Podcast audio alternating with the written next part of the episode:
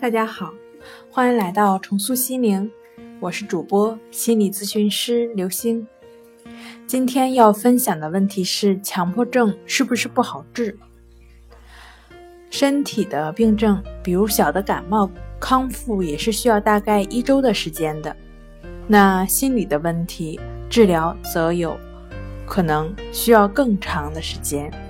目前众多的治疗方式及案例证实，坚持治疗都是有效的。